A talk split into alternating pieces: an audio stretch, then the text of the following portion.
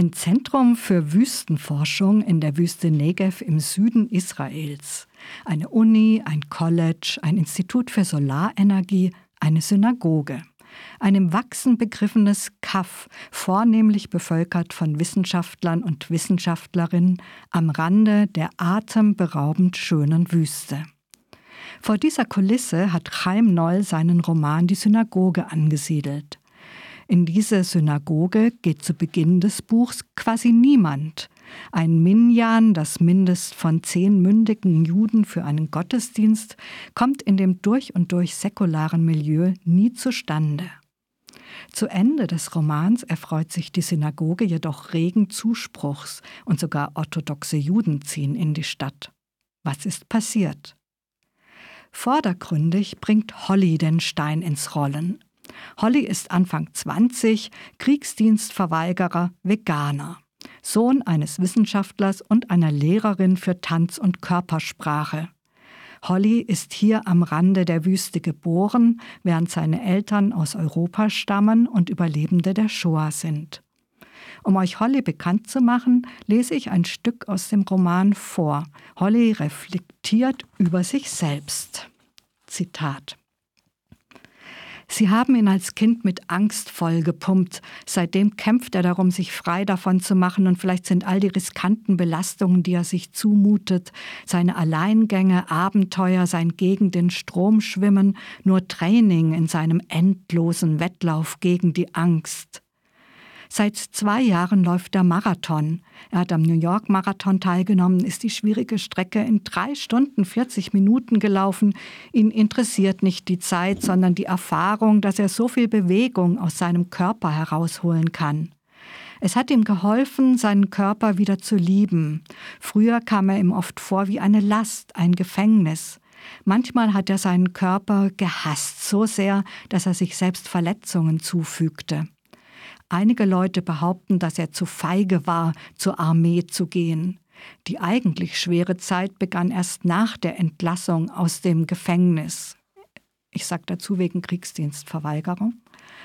Das Schweigen, das Wegschauen auf den Wegen, die Verlegenheit, die Eile, mit der sich die Jungs verabschiedeten, wenn sie ihm irgendwo in die Arme liefen. Zitat Ende.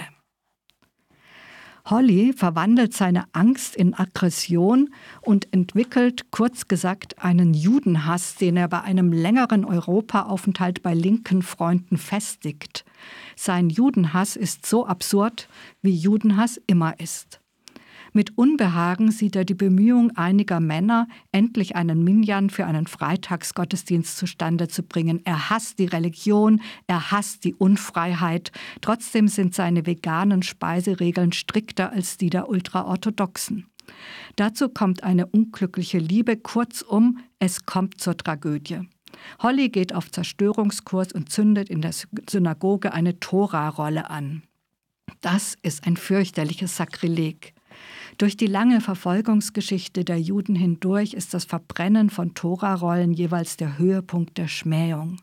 Es trifft die bunte Ansammlung von Wissenschaftlerinnen und Wissenschaftlern, Kleinhändlern, Beduinen, Kibbuzim und Wüstenliebhaberinnen bis ins Mark.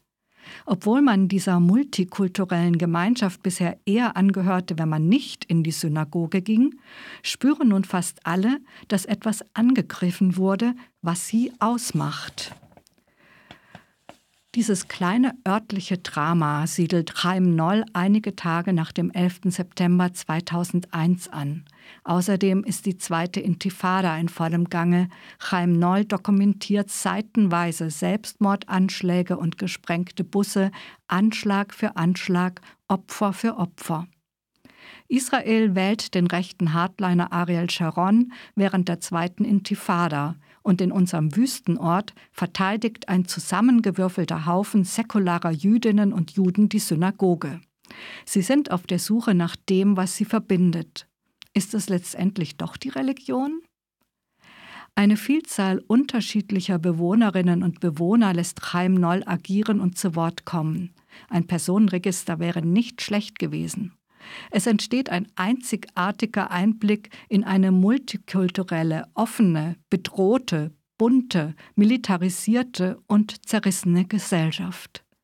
450 Seiten und ich habe euch den Plot eigentlich schon erzählt. Viel mehr passiert nicht. Trotzdem habe ich jede einzelne Seite mit Spannung gelesen. Chaim Noll kann Charaktere zum Leben erwecken. Er ist ein begnadeter Erzähler mit Witz, Intellekt und großer Lust am Fabulieren. Er kommt selbst aus Deutschland und versteht es, uns fremde Phänomene der israelischen Gesellschaft verständlich zu machen. Und er setzt die richtigen Nadelstiche gegen das ach so liberale Europa und besonders seine antisemitische Linke. Piekst ganz schön.